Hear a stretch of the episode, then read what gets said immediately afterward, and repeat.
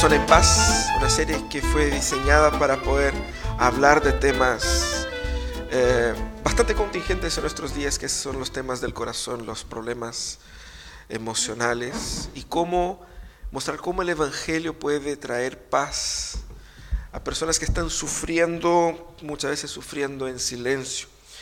Y entendemos que el Evangelio trae solución al corazón y entendemos que el Evangelio trae una solución no meramente religiosa, pero una solución global a la vida humana.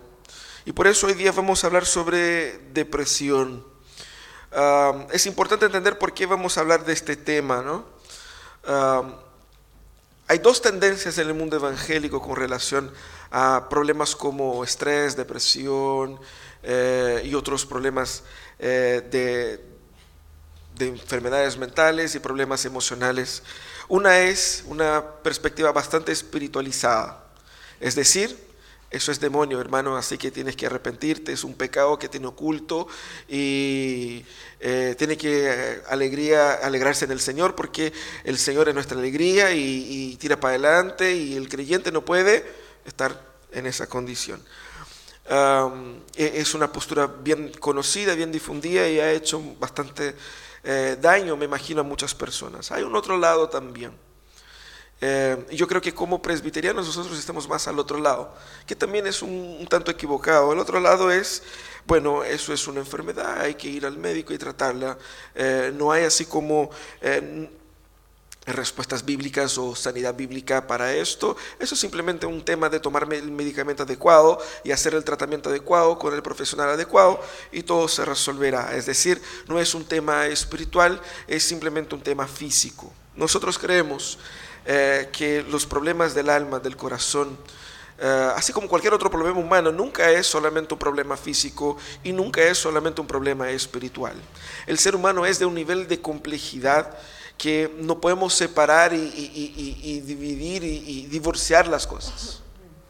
Todos los problemas que nosotros enfrentamos son problemas espirituales, aun siendo problemas bastante materiales y concretos.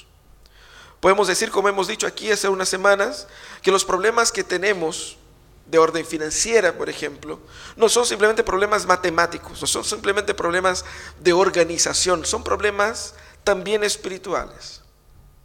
El ser humano es una integridad y tenemos que hablar sobre eso, ¿no? Pero, ¿por qué hablar del tema? Primero, para, por entender que eh, el, tema de la salud mental no es solamente un tema eh, de, carácter eh, profesional en el ámbito de la salud, pero también tiene un aspecto teológico que tenemos que tratar y hay sanidad y hay bendición desde el Evangelio para las personas que están sufriendo y sufriendo mayormente en silencio. También debemos entender que hay una frecuencia bastante elevada de estos casos en nuestros días.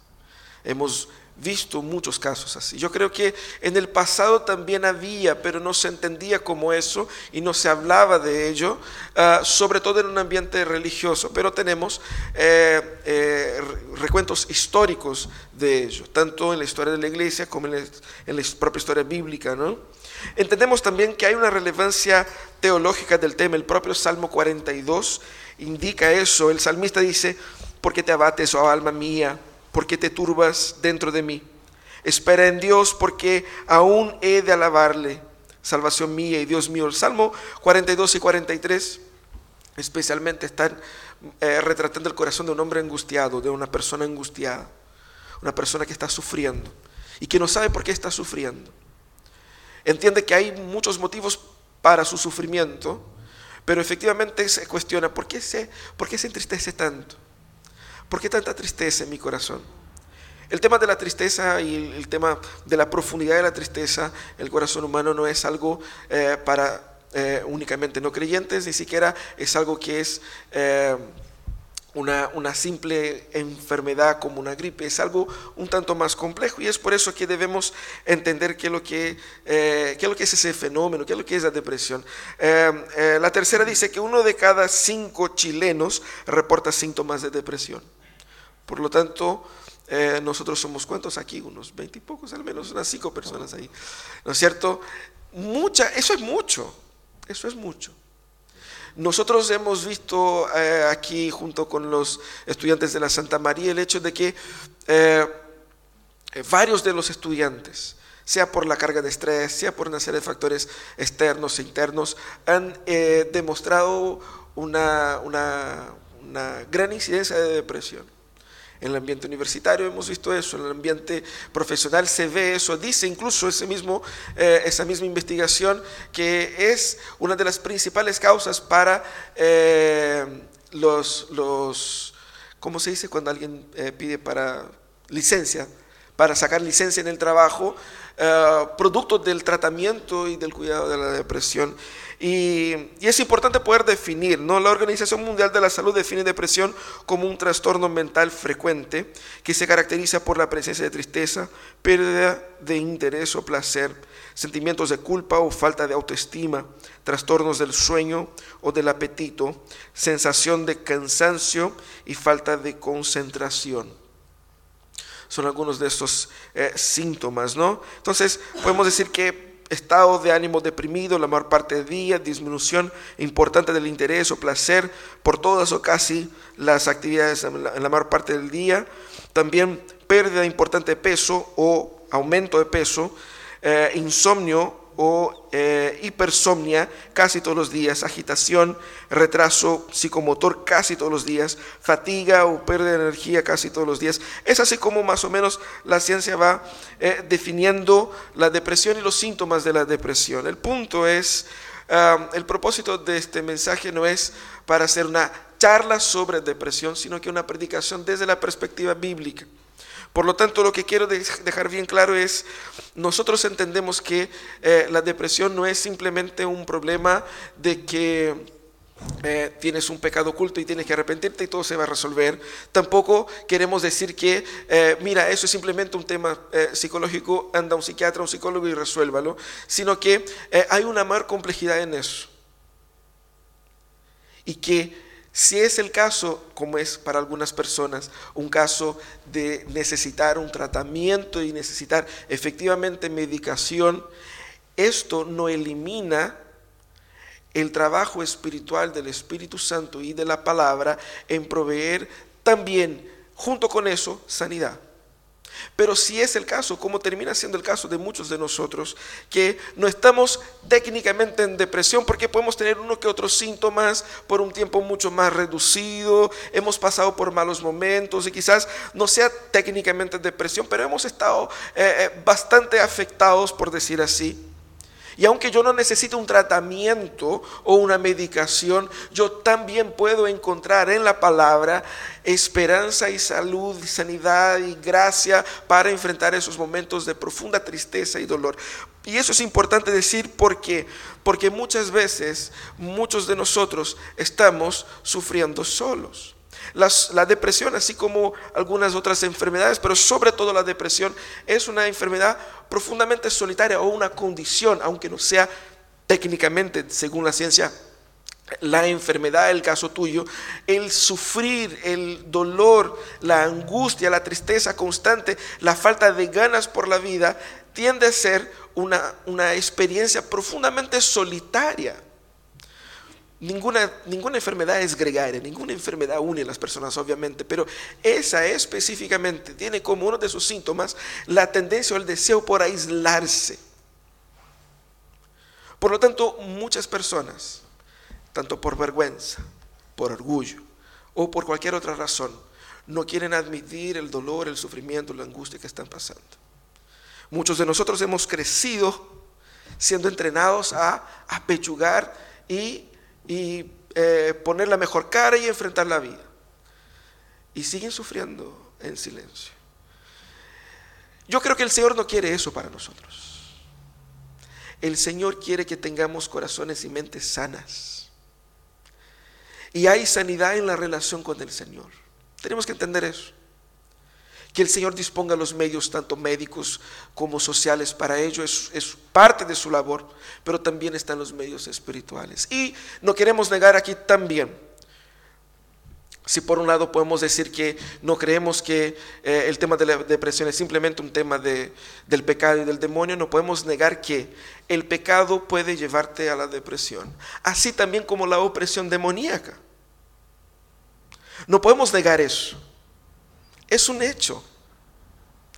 Por lo tanto, tenemos que considerar que dentro de la complejidad de nuestras vidas, podemos, conducidos por una condición pecaminosa, vivir una, una especie de frustración profunda, de aislamiento, dolor, que conlleva a tener síntomas depresivos. Lo mismo, todos nosotros somos expuestos.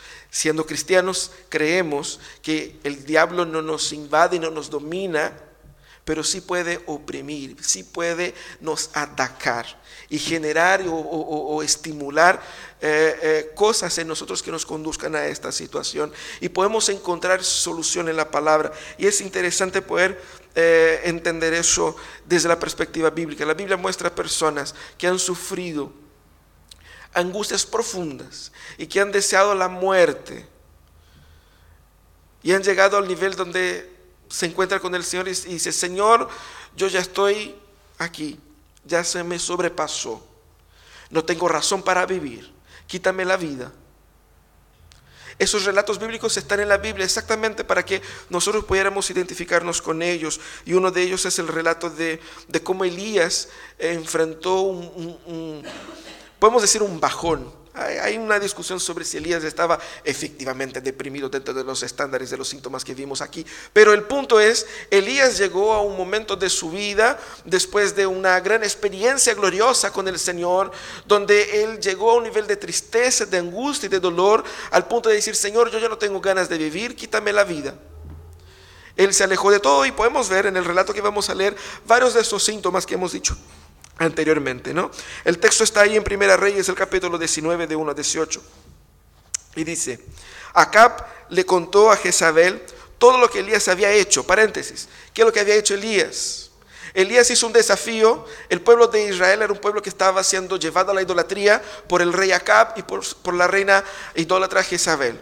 Entonces él conclamó un desafío, una batalla de dioses ahí. Los 400 profetas de Baal iban a hacer un, sacrificio y Elías iba a hacer otro. Ambos iban a clamar a sus dioses, el Dios que respondiera con fuego era el Dios verdadero. Elías hizo eso toda la mañana, los profetas de Baal ahí, todos se, latigando y se pegando y ya, y ya, y clamando, clamando, clamando, y Baal no mandó fuego en ningún momento. Después, al pasado la mitad del día, Elías dijo, no, vamos a hacer aquí como un, una canaleta alrededor del sacrificio y vamos a echar agua, agua, agua, agua, y chorreaba agua por todos lados. Entonces el desafío para Elías era más difícil. Elías oró y el Señor envió del cielo fuego y que consumió todo el agua, todo el sacrificio y, todo lo que estaba ahí. Y ahí entonces el pueblo creyó en el Señor. Como resultado de eso, todos los, sacerdotes de los, eh, los sacerdotes de, de Baal fueron muertos por Elías. Y entonces el rey le contó eso a la reina. Acab era profundamente mandoneado por su mujer, ¿no? Eh, ella, cuando escucha todo lo que pasó, en vez de arrepentirse, en vez de tener una postura así, ella se enoja profundamente contra Elías y ella hace un juramento de que ella no viviría un día más sino matar a Elías. Entonces, eh, Acab le contó a Jezabel todo lo que Elías había hecho y cómo había matado a los profetas a filo de espada. Entonces Jezabel envió mensajero a Elías para decirle que los dioses me castiguen sin piedad si mañana a esta hora no te he quitado la vida como tú se la quitaste a ellos. Elías se, asustó y huyó para ponerse a salvo. Cuando llegó a Berseba de Judá, dejó allí su criado y caminó todo un día por el desierto y llegó a donde había un arbusto y se sentó a sus sombras con ganas de morirse. Estoy harto, Señor, protestó. Quítame la vida, pues ya no soy mejor que mis antepasados. Luego se acostó debajo del arbusto y se quedó dormido. De repente un ángel lo tocó y le dijo, levántate y come.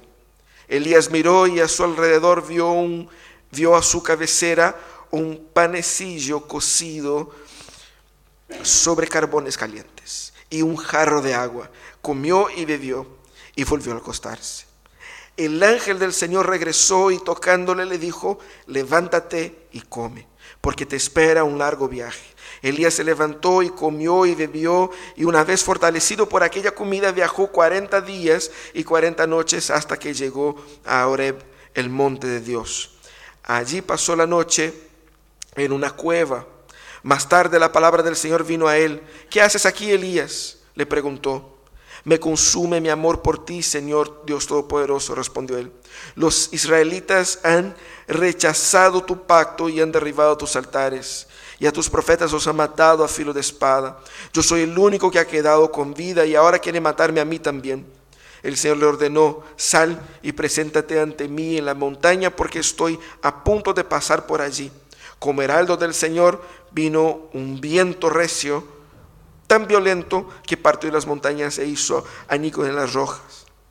Pero el Señor no estaba en él, no estaba en el viento. Después del viento hubo un terremoto, pero el Señor tampoco estaba en el terremoto. Tras el terremoto vino un fuego, pero el Señor tampoco estaba en el fuego. Y después del fuego vino un suave murmullo. Cuando Elías lo oyó, se cubrió el rostro con el manto y saliendo se puso a la entrada de la cueva.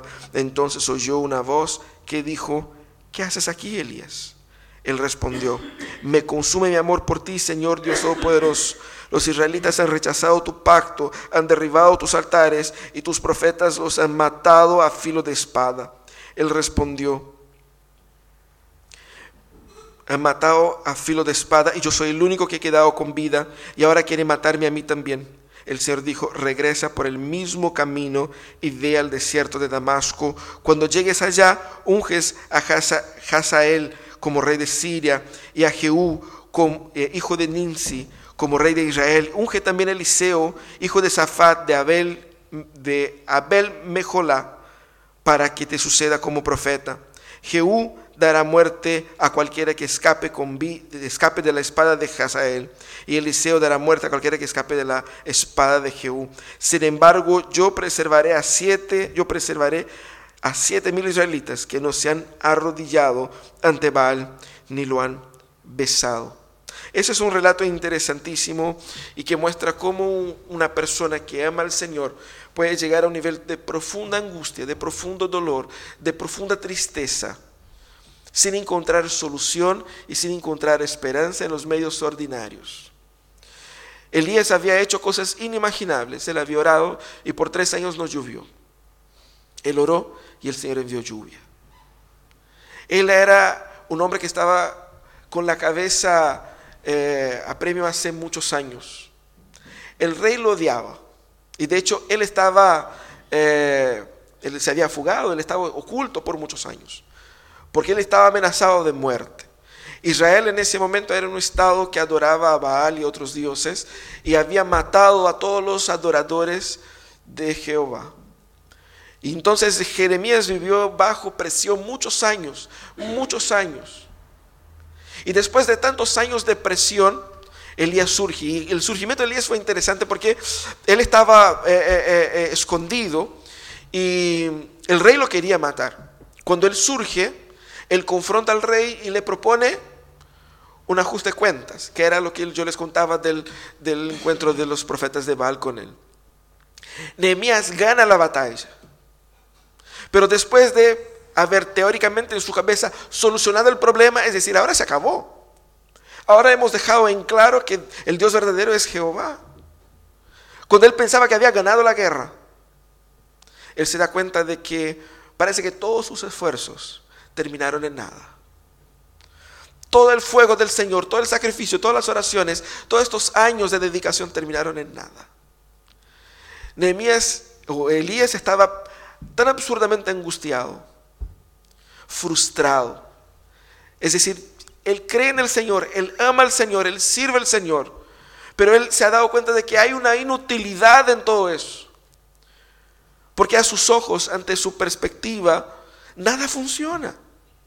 No hay esperanza, no hay cómo salir de esto. Él se sintió un inútil ante el Señor. Dijo, Señor, quítame la vida, yo no tengo ganas de vivir. Lo primero que hace Nehemías o Elías es alejarse en el desierto. Él se alejó y se quedó ahí solo para morir. El Señor fue el que tuvo que llevarle comida porque no había comida en donde él estaba. Elías se alejó para morir y se, y se lanzó en un caso, un intento suicida ahí en el desierto.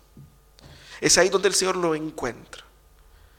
trabaja en él y lo restaura. Y hay algunos principios en este texto que nos ayudan a, entender cómo el Señor puede tratar y puede ayudar a aquellos que están pasando por momentos duros y de mucha angustia, que por razones distintas llegan a la misma circunstancia, que conceptualmente están en el desierto, debajo de un árbol, diciendo al Señor, Señor, yo ya no tengo ganas de vivir, ya no quiero nada con la vida, yo quiero que todo desapareciera, yo quiero terminar con todo.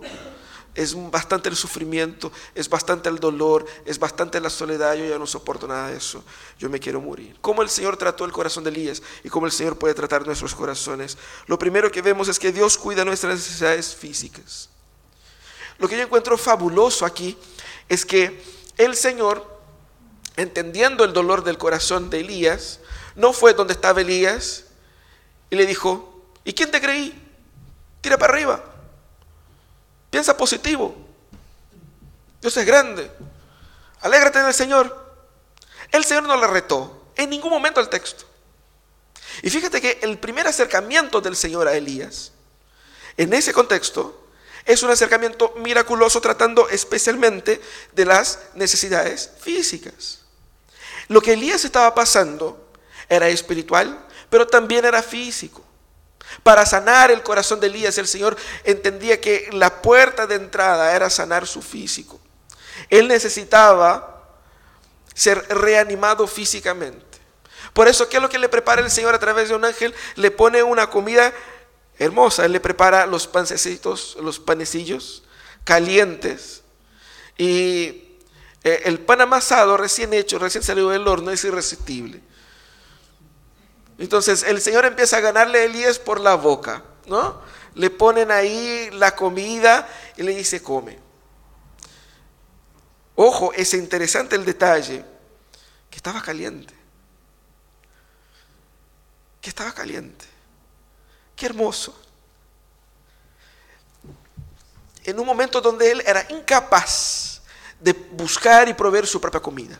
No solamente porque no había, sino que porque no tenía fuerzas para tal. El Señor no solamente le da así como lo justo y necesario. Bueno, era pan y agua, pero era, según la descripción, era algo que era bastante bueno. Fíjense cómo el Señor trata nuestros corazones y cómo el Señor nos trata de forma indirecta. A veces uno espera una solución del Señor, que el Señor le aparezca en una visión y que le diga, que le tire para adelante, para arriba, para abajo y que te haga cosas maravillosas. ¿Cómo el Señor nos trata? El Señor nos trata primeramente a través de los medios ordinarios. Hay una discusión sobre si el ángel aquí era un ángel de hecho o era una persona que ejerciendo como si fuera un ángel, le había preparado esa comida. Pero por eh, la, ubicación, por ser un ambiente tan desértico, imaginamos que probablemente debiera haber sido eh, un, ángel propiamente tal. Eso no es como, el, como había pasado anteriormente, donde el Señor había alimentado a Elías a través de los cuervos, simplemente por la escasez.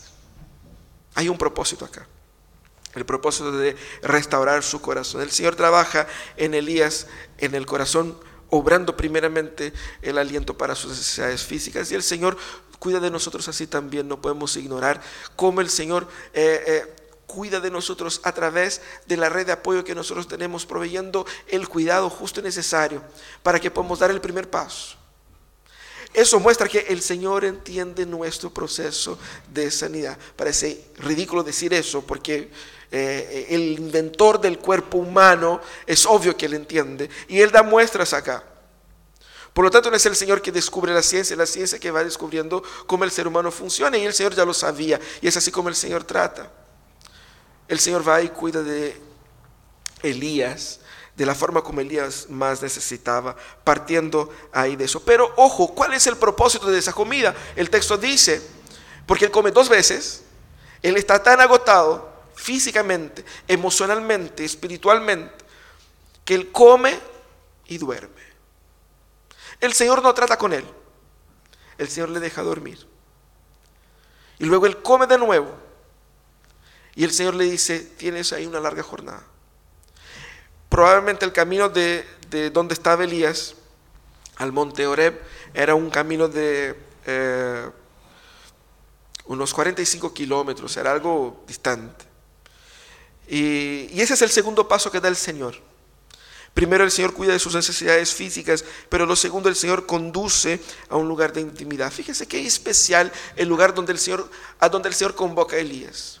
El Señor quita a Elías del desierto, no llevando a un lugar poblado, sino que el Señor lleva a Elías a su consultorio. Literalmente. No era cualquier lugar. Ese era el monte donde Moisés recibió las tablas de la ley. Ese era el monte donde Moisés vio al Señor y su rostro quedó iluminado. Ese era un lugar de encuentro. Ese era un lugar especial. El Señor llama a Elías dentro de los límites humanos, lo más gráfico posible, para junto de sí. Dios lo trae aquí, cerquita. Él lo encuentra en el desierto, botado, echada a la muerte, y lo arrastra para junto de sí. Para, para su, su consultorio, para su nido, para su espacio. Es ahí donde el Señor va a tratar el corazón de Elías. En el desierto el Señor trató primeramente lo necesario, lo físico. Come y descansa. Pero en el monte el Señor va a conversar con el corazón de Elías. Estando ahí, el Señor le pregunta, Elías, ¿qué haces aquí? Y parece una pregunta retórica y uno se pregunta, pero bueno, el Señor me dijo que viniera. Él puede decir eso, ¿no? No era la, la pregunta específicamente. Lo que el Señor quería era trabajar en el corazón de Elías. Pero fíjense que el Señor trabajaba en el corazón de Elías en este lugar de intimidad. Y eso es importante entender. Pasando por momentos de depresión, muchas veces queremos estar aislados, aislados de todos y el Señor nos encuentra en un, ambiente de profunda eh, eh, eh, incapacidad de salir. Él nos atrae, Él nos llama, Él nos convoca. Y eso fue una convocación. Para estar ahí para Él, en su consultorio, para poder concentrarnos en Él. Y eso es importante. En momentos de profunda crisis, es importante detener la, la marcha y volver a la matriz. Decir, Señor, todo anda mal. Vemos ese mismo fenómeno en los salmos. Nosotros encontramos en el libro de los salmos, salmos que son de eh, desconstrucción, salmos que son de desesperación, salmos de frustración, de gente clamando al Señor, Señor, líbrame de los enemigos, líbrame Señor de la, de la persecución, líbrame Señor, ayuda, escucha mi oración, ¿por qué no me escuchas? Estos salmos de desesperación muestran una búsqueda, primero eh, un abrir del corazón, luego una búsqueda al Señor. Pero todo eso conduce a un espacio, es, una, el propio salmo es una construcción de la, de la entrada de la persona en ese lugar de intimidad con el Señor. De llevar nuestra causa al altar del Señor. Hemos dicho aquí, eh, utilizando cuando, con relación al aspecto financiero, una, una frase que un pastor amigo me había compartido años atrás. Él dijo, nunca pida a los hombres algo antes de pedírselo al Señor. Nosotros podemos aplicar eso a las finanzas, ¿no? O sea, estoy, necesitado de plata, entonces en vez de pedir plata prestada a mi suegro, voy a orar al Señor para que le convenza. Pero debemos hacerlo también en ese aspecto de la sanidad emocional El primer lugar que tenemos que ir es el lugar de intimidad con el Señor, para estar con Él. Yo no sé cómo, no sé por qué, no sé qué es lo que va a hacer Dios. Elías tampoco sabía qué es lo que iba a pasar. Él no sabía a qué iba específicamente. Pero Elías iba a encontrarse con el Señor. Pero luego de encontrarse con el Señor, el Señor va y escucha la queja de, Elías. Y fíjese cómo hermoso es. El Señor en ningún momento reprende a Elías por la oración que había hecho Elías. En ningún momento el Señor dijo, estás equivocado. Deje de decir tonteras. Alégrate. El Señor en ningún momento pasó la lista, podía pasar. En ningún momento pasó la lista de todas las bendiciones del Señor derramadas sobre Elías. El Señor no se lució mostrando, mira eso lo que he hecho, eso lo que he hecho, todo está bajo mi control y no. El Señor en ningún momento le dio una charla. Y eso es lo que nosotros imaginamos, ¿no? Que alguien va y le va, mira Elías, así, así, así, tiene que hacer esto, esto, esto, corta con eso, está mal esto, está... ¿Qué es lo que hace el Señor? Le pregunta Elías, ¿qué haces aquí? ¿Por qué el Señor pregunta eso? Porque el Señor quería escuchar de Elías qué es lo que estaba en su corazón. El Señor dijo, Elías, habla conmigo, llora acá. Aquí es el lugar de llorar. Yo soy el que tengo que escuchar tus quejas. Habla. ¿Qué es lo que provocó en tu perspectiva? No importa si es equivocada o no. En tu perspectiva, ¿cuál es el problema? ¿Cuál es el problema? Habla. Y Elías va y le dice, Señor, el celo, esa es la expresión que utilizamos, que se utiliza en otras versiones bíblicas. El celo por tu causa me consume. Es decir, yo he dedicado mi vida, he dedicado mi salud, he dedicado mis años por la causa del Señor en esta nación rebelde. He llegado al clímax de una manifestación asombrosa, doble, porque fue el fuego que consumió el sacrificio y la lluvia, que después de tres años, por la oración de Elías, eh, eh, eh, mojó la tierra, y después de tamaño, tamaño manifestación de poder, todo eso fue para nada. Porque ahora me quiere matar. Elías estaba frustrado. Él estaba frustrado consigo mismo. Él había entendido que él había fallado con el Señor él había entendido que su vida era inútil. Quizás en algún momento él se había creído la. Se había creído más de lo que era realmente. Pero Elías estaba profundamente, profundamente frustrado, desilusionado, no solamente con su ministerio, con su vida. Él entregó su vida a eso y no obtuvo resultados. Y pensó para sí mismo, ya no me tengo, ya no tengo opciones. El Señor escucha la queja de Elías no una sino dos veces. Dos veces. El Señor le pregunta eso. ¿Qué haces aquí? Eso significa que el Señor el Señor es paciente en escucharnos. El Señor escucha nuestro clamor, aunque sea un clamor ridículo a los ojos de Dios. Pero es lo que está en nuestro corazón. El Señor nos trata dando a nosotros el hombro en el cual llorar.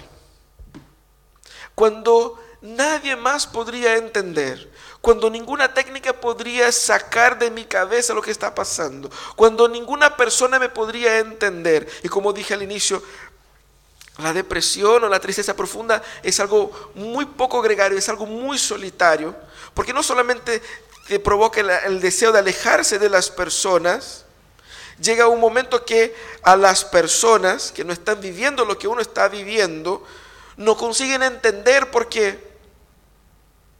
Y de ahí vienen todas las soluciones eh, eh, eh, charchas que la gente lanza, ¿no? Ah, hace esto, come tal cosa y da una vuelta a la cual.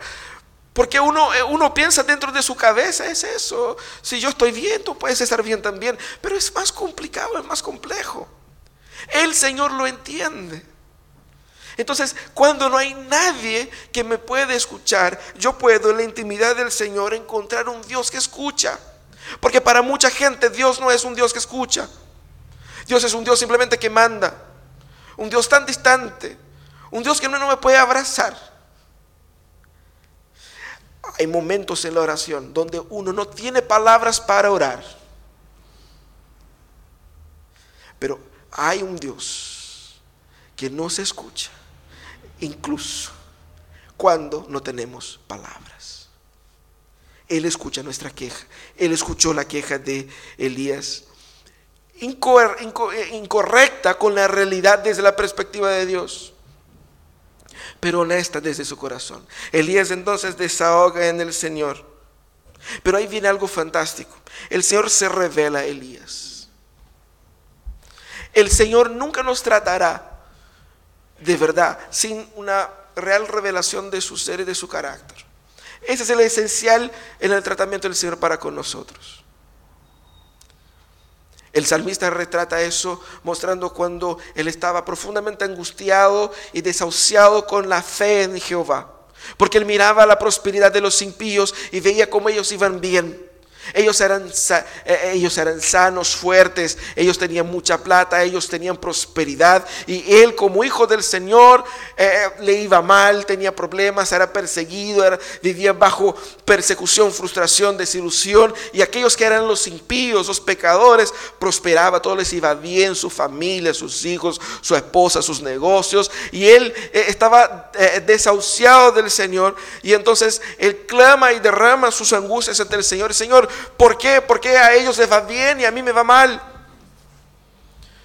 Pero el salmista tiene una frase muy importante. Dice, entonces volví mis ojos al templo,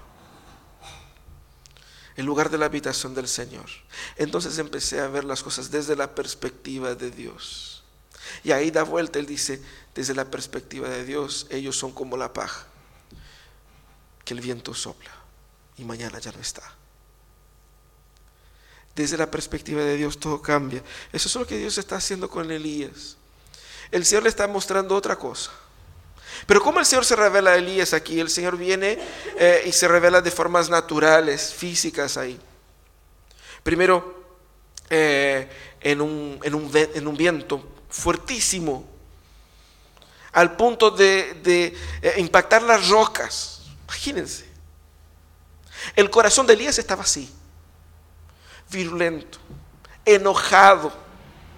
Y él esperaba encontrarse con un Dios que se manifestara más fuerte que él, que lo, que lo, lo, pudiera contener. Un Dios que se mostrara fuerte. Vino el viento, pero el Señor no estaba en el viento.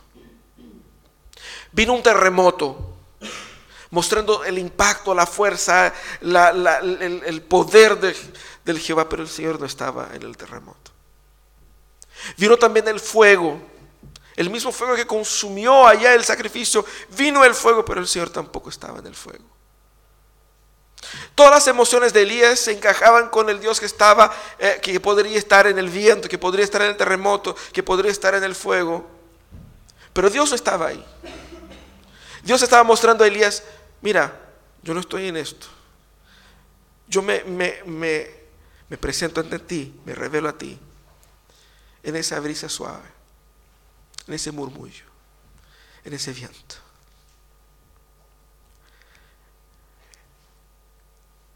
En otras palabras, el Señor dijo, yo vine a traer paz a tu corazón. Mucha guerra, muchas tensiones, muchas luchas. Yo estoy aquí en paz, trayendo paz a tu corazón. Elías había conocido el Dios del fuego que derramó fuego del cielo, el Dios poderoso que controlaba las lluvias. Pero en ese momento Elías estaba conociendo el Dios del murmullo suave, el Dios que se revelaba, presente, en paz. Es así como el Señor va restaurando el corazón de Elías. Este soy yo, Elías. Este también soy yo aquí estoy yo, aquí me vas a encontrar. No en la, en la violencia de las manifestaciones, sino que en la tranquilidad del silencio del viento. Dios se revela a nosotros cuando estamos en dolor, de la forma como nosotros necesitamos entender a Dios. Por, por, lo mismo no podemos encasillar a Dios en un formato, sea cual sea el formato. Dios se va a manifestar, obviamente que a través de su palabra, desde su revelación, de la forma como yo necesito. Por lo tanto, debemos creer que en momentos de crisis debemos buscar al Señor. Y no podemos esperar que el Señor se manifieste de la forma como yo quiero. Él se manifestará de la forma como yo necesito. Él está ahí para cuidarme a mí, como hijo suyo. Y como un padre que cuida a su hijo, de la forma como el hijo necesita, el Señor también nos cuida así. Pero fíjense que el texto no termina con eso. El texto va y el Señor da instrucciones a Elías. Instrucciones para nosotros un poco raras, pero bíblicamente tiene mucho sentido. El Señor había profetizado la muerte en desgracia de Acab y Jezabel. Elías había creído que eh, eso ya no era posible. Ojo, la depresión en el corazón de Elías había hecho dudar de la promesa de Jehová. Pero el Señor dijo a Elías, mira, calmao, las profecías siguen de pie. Todo eso va. ¿Ok? Entonces, vas a hacer lo siguiente, vas a viajar y eran muchísimos kilómetros. Estamos hablando aquí de, unos 400 kilómetros que él tenía que viajar de donde estaba. ¿no? él iba a ungir tres personas.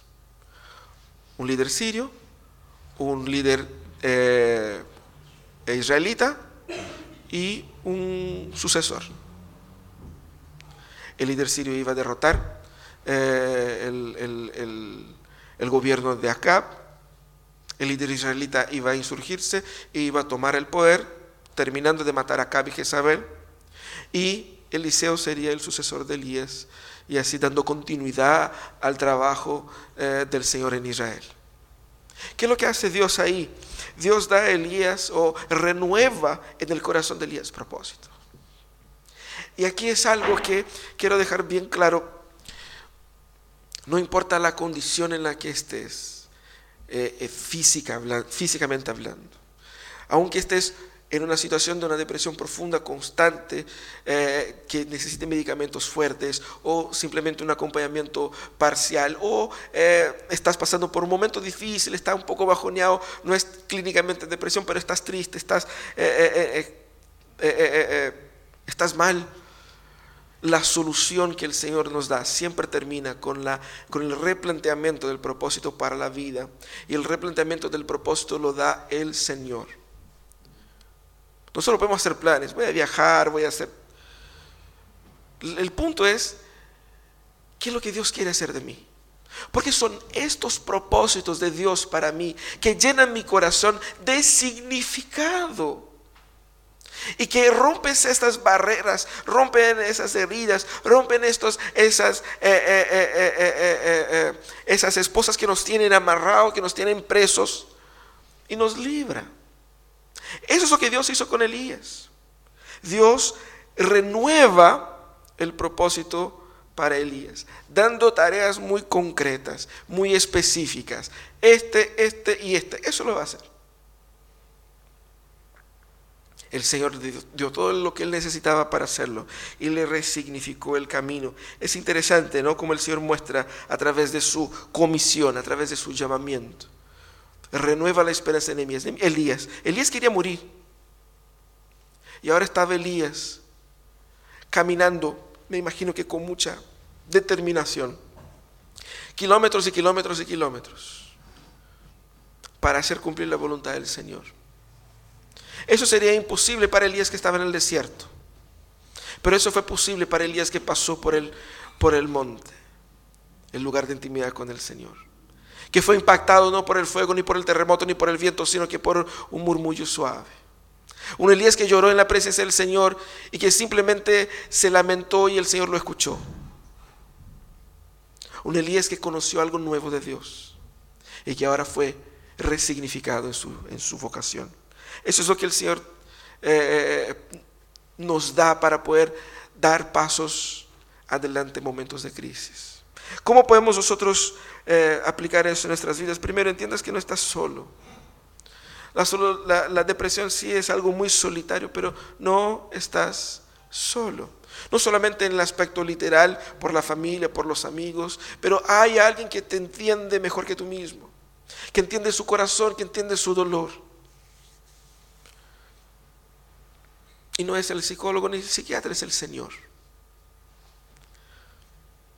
La familia, los especialistas, la iglesia.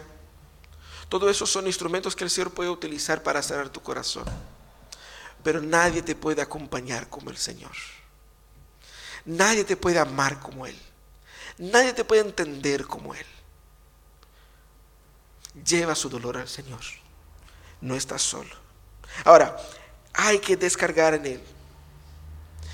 De una hay gente que tiene temor en decir, yo no puedo decir eso en una oración. yo no puedo decir al Señor que yo ya no creo en esto. Yo no puedo decir al Señor que, Señor, yo me quiero morir, Señor, yo, yo quiero largar todo, yo quiero, yo quiero que, se, que se termine todo. Yo no puedo decir, Señor, yo quiero matar a mis compañeros, a mi esposa. Eso es criminal incluso. Eh, eh, yo no puedo decir eso al Señor, eso es pecado. Pero sí podemos. Porque es ridículo pensar que yo voy a ocultar algo al Señor para que el Señor no sepa, para que el Señor no, no, pudiera saber. O sea, ¿cómo, ¿cómo es imposible? El Señor sabe. ¿Qué es lo que el Señor quiere? El Señor quiere que yo confíe en Él para decir todo. Porque si yo le digo todo, es porque yo confío en Él. No tengo el temor de que al escuchar lo que yo le diga, Él se vaya a enojar y me vaya a matar o me vaya a castigar. Eso es porque nosotros ocultamos las cosas. Porque tenemos el temor de ser rechazados. Dios no me rechazará, por lo tanto yo puedo decir todo. Es una tontera. Señor, estoy enojado, estoy frustrado, estoy deprimido porque yo fui a la iglesia y no me saludaron y yo volví a la casa y eso me dolió profundamente. Usted puede decir, eso es una tontera. Quizás no para el corazón de uno. Y si no es tontera para ti, no será tontera para Dios. Por lo tanto, yo tengo que abrir el corazón al Señor para las pequeñas y grandes cosas. Para que Él me sane. Descarga en el Señor todo su dolor, pero confía en la victoria final de Cristo. Fíjense que hay algo oculto en ese texto de, de Elías que es fantástico. Porque el Señor había dicho que Él tenía que ungir a esas personas. Y luego Eliseo. Porque todo eso apuntaba a una profecía que hablaba de que el pueblo se había alejado del Señor y el Señor había eh, decretado el juicio contra el pueblo. Pero todo eso está en el marco de que este juicio es parte del plan redentor del Señor, de manifestar su poder salvífico, pero también de manifestar su justicia. ¿Sabe por qué Elías pudo recobrar las esperanzas? Porque el plan de Dios no fracasó. El plan de Dios no iba a fracasar. ¿Y por qué el plan de Dios no fracasó? Porque Siglos después de Elías vino Cristo. Mucha gente pensaba que Dios había abandonado su pueblo, que el pueblo había caído en desgracia, que ya no había más solución. Vino Cristo y mostró para Elías y para tantos otros que el plan no ha fracasado. El plan sigue y el plan seguirá. ¿Cuál es la energía que tenemos nosotros para poder levantar el día de mañana? La certeza de que el plan de Dios para nuestras vidas y para el mundo ha encontrado respuesta final y victoria final en Cristo Jesús. Hay solución, porque Cristo se hizo la solución en la cruz. Hay esperanza porque Cristo materializó esa esperanza en la cruz.